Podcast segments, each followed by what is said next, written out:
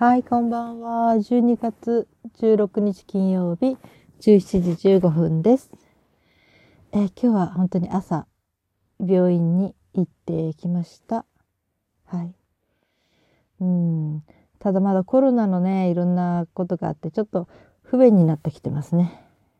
えそこの病院は個人病院なんですけど、待合室が小さくて、ベンチが、ベンチとかね、椅子が3人掛けなんですよね。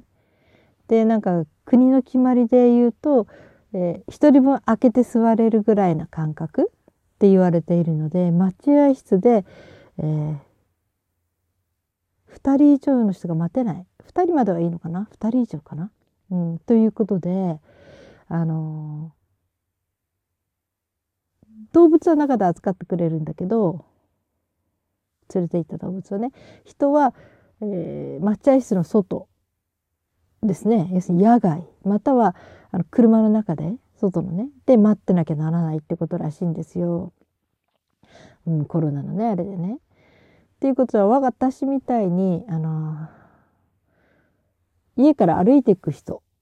まあ10分ぐらいなんだけどそして車を持ってない人はこの野外で外で立ってなきゃならないんですよ。それはとっても私体体的に無理なので風邪ひいたら私飲む薬ないのでね。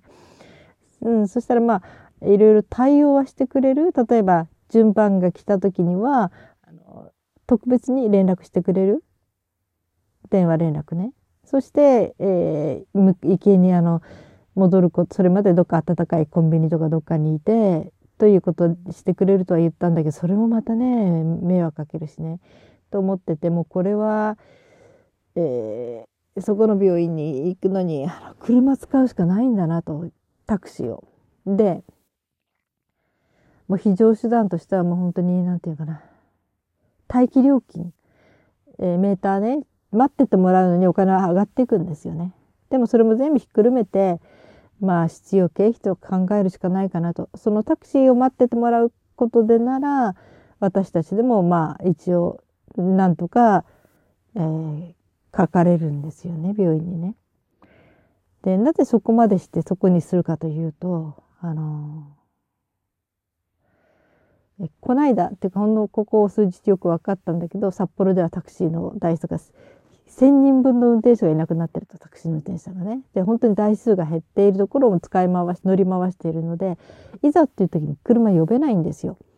もうこの前もそれで本当困っちゃったんだけど、うん、それで、えー、例えばあの犬に何かとなった時にすぐ連れて行きたくても歩く手段がいやあのタクシーが使えない。そうなるとバス。って感じでしょ？そんな急病の時にバスでなんか行ったり余裕ないような気がするしね。うん、って思ってだからあのなんていうかいざ急変した時でもすぐ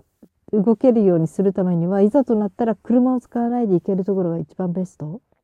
と言うんですよ娘が。うん、で例えば本人たちは待てないにしてもその、えー、病気になった動物だけでも病院に置いてもらえるから私たち待ってなくてもね。待てあ中では待てなくてももしあのお客さんが他にいてね、うん、2人以上待合室にいた場合、うん、とにかく犬だけでもその病院に入れられる届届けられるというかまあそしたら待ってる間に急変しそうになったら病院だから対応してくれるだろうしね、まあ、特に小さな病院だし。だからとにかくそれは安心だって言うんですよね。何かあった時にとにかく、うん、犬だけでもその病院にいるという持っていける。まあ10分あれば連れていけるんだからね、うん、それもそうかって。今本当にこういうね特に冬だしね。まあこれが春とか夏とか気候のいい時で外で待ってていい時ならいいけどちょっと無理な時にはそして車も今ない時にはね、うん、それしか方法ないのかなと思って。でいろいろ考えた結果やっぱりその昔っていうかかかりつけって言っても1年3回ぐらい行く感じなんだけど、うん、そこの病院に行くのがいいんじゃないかということで、うん、まあ私昔占い師さんもしていたのでタロットとかルノルマンとかルーンとか3種類ぐらいこうカード持つんだけどそれでいろいろあれした結果もやっぱりそのなんていうかそこがいいっていうことも出てたしその理由も結構納得いくような理由だったのでね。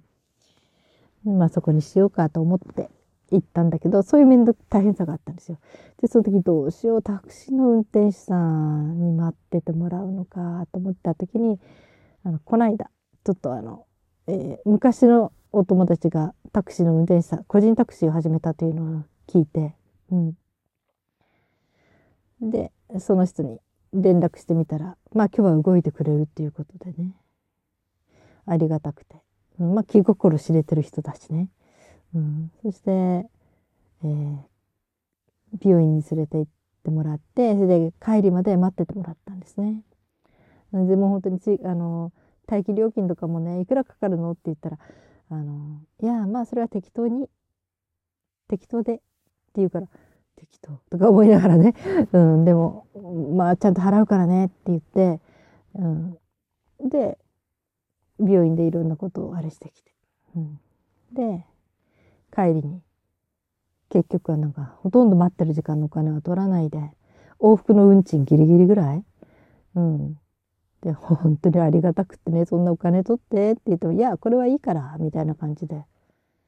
いや本当に友達ってありがたいなと思いながらね。うん。まあ何かの時にお歳暮じゃないけどお返ししなきゃなって。前にもあったんですね。ちょうどイギリスからお友達が来た時にあの駅で待ち合わせしたちょっと待ち合わせ場所がうまくいかなくって。結局、うん、駅で1時間一緒に待ったんですよ。でもその時のお金も取ってくれなかったから、まあ、それでなんか特別美味しいお酒を買って渡したことがあったですね。その前にね。その後にかだから本当に申し訳ないと思いながらありがたいなって思って、うん、でその今日病院では結局的には手術する日も決めてきたんですね。だからその日も、えー、連れてってもらうように頼んでるんだけど、えー、で病院ではあの、えー、もう一回超音波の検査をした時に娘がその超音波の絵を見て写真見てあれ？なんか小さくなってんじゃない？って言うんですね。だから抗生剤を、えー、2週間ぐらい薬であとあの2週間効くっていう抗生剤の点滴かな打ってきたのかなうん。それでね、本当になんか小さくなってるんですよ。すごいなとか思ってね。だから、まあそのまんま本当にどんどん小さくなっていけばちょっと手術を見合わせることもできるんじゃないかっていう話も出たりね。だけど私もいろいろ調べた結果、犬の、えー、蓄膿症？鼻じゃないですよ。あの、えー、子宮蓄膿症とかね、そういうものっていうのは、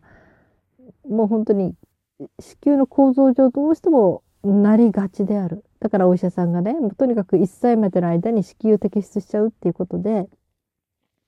あの、そのリスクを下げたいっていう、それも半分納得できましたね。ただね、その病気にかかるのは、えー、全体の犬の半分ぐらい、メス犬の半分ぐらい。そうなると他の半分の犬は、その病気にかからないのに先に子宮取っちゃうわけですよ。それもね、と思ってね。で、ただそれ、子宮がなくなると、あの、乳腺の方のものも病気にもならずに済むということで。うん。まあ人間の体っていうのはね、人間じゃない動物の体、生物の体っていうのは、どれも必要があって与えられてるものだから、何かを取っちゃったら絶対どっかのバランスが崩れるはずなんですよね。うん、だから、うんと、やっぱりそのね、えー、犬の老後を見通して見越してその子宮の病気にならないがために子宮を取ってしまうっていうのはどうも私ね納得できないんだけどでここの病院じゃないけどこの前行った病院でね私がその全身麻酔とかいろいろあるのでねなんか手術はもうほとんどなるべく避けてきたんですって。まあそういう機会はなかったけど。そしたらだから今こういう感じになったんですねって言うけどでも私はね後悔はしてないんですよね。その子宮を取らなかったことでね12年間。おかげでとっても元気だったし、本当に周りからも羨ましがれるぐらい元気だったし、太りもしなかったし、いろんなこの、えー、避妊手術の後のダメージをほとんど受けずに来たからね。うん、ただ現実的に分かったのは、今その半分の病、えーと、老犬っていうか中年期の犬がかかるというその病気にうちの犬もなってしまったっていうことで、うん、まあでもなってしまった以上これはもう再発が結構あるらしくてね。そうなると摘出するぐらいしか完治の方法がない。ということらしいんですよね。で、散らすにしても、なんかアメリカかどっかからその特別な薬を、えー、輸入して、で、それで散らすって言ってたけど、うん。で、もうその時に、えー、ねこれは取るしかないのかなっていうのもやっぱり出てきてたんだけど、一番ネックはその麻酔なんですよね。うん。麻酔がとにかく心配だって20%が死んじゃうっていうね、麻酔でって言ったら、うん、ただその麻酔に関してはね、いろいろ説明してくれたんですね。その、えー、口から入れていく麻酔、こあの、とかいろんな種類があって、それは本当様子を見ながら、相手がちょっと急変しそうだなと思ったら、そこでその麻酔をストップして、その手術をやめるとか、その、いろんな風にその麻酔を工夫することができるらしいんですよね。こう、慎重に慎重に様子を見ながら、全部測りながら、その、かかっていく間の様子とかでね。なんかそれ全部説明聞いたらね、ああ、そこまでや、あの、いろんなことができるんだってやってもらえるんだったら、もうそれはお願いしようかなっていう気になったんですよ。本当にね、説明が納得できたっていうかね。うん。あの、そしてもう一つ私が引っかかってたのは、普通の飼い主さんはあんまり考えないのかもしれないけど、いや、考えるかな。うん、うちの犬はとにかく、